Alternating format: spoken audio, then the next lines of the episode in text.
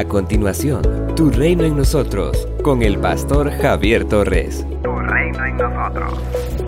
Por lo tanto, ustedes deben saber que los verdaderos descendientes de Abraham son los que tienen fe.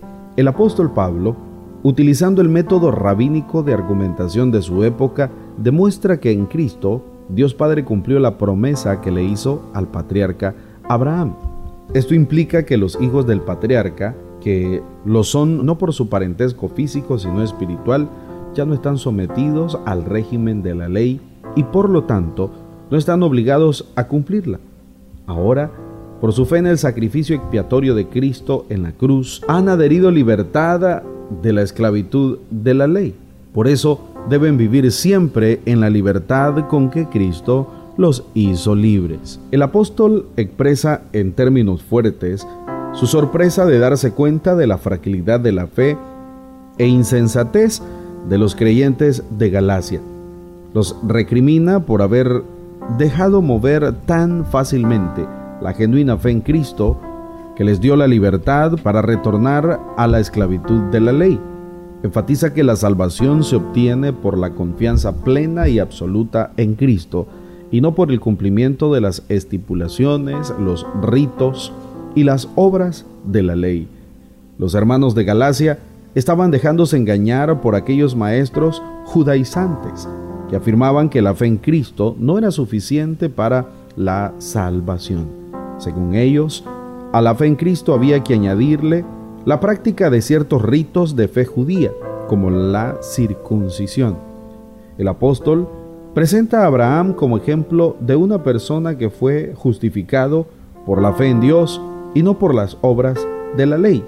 Como un buen rabino, el apóstol apela al Antiguo Testamento para dar validez a sus argumentos. Abraham creyó al Señor y por eso el Señor le aceptó como justo verso 6.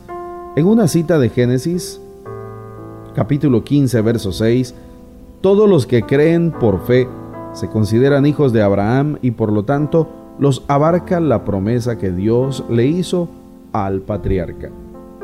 Quienes ponen su confianza en la ley están bajo maldición, porque la escritura dice, maldito sea el que no cumple fielmente todo lo que está escrito en el libro de la ley. Pero Cristo nos rescató de la maldición de la ley, haciéndose maldición por causa nuestra, porque la Escritura dice, maldito todo el que cuelga colgado en un madero.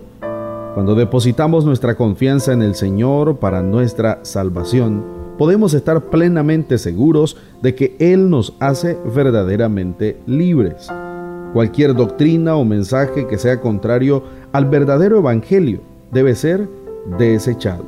Para discernir si una enseñanza o doctrina sobre el Evangelio es genuina o no, se requiere estudiar la palabra del Señor bajo la guianza del Espíritu Santo. Así permanecemos firmes en el Señor. Somos una iglesia llamada a establecer el reino de Jesucristo en Nicaragua. Nuestra misión, predicar las buenas nuevas de salvación a toda persona, evangelizando, discipulando y enviando para que sirva en el reino de Jesucristo.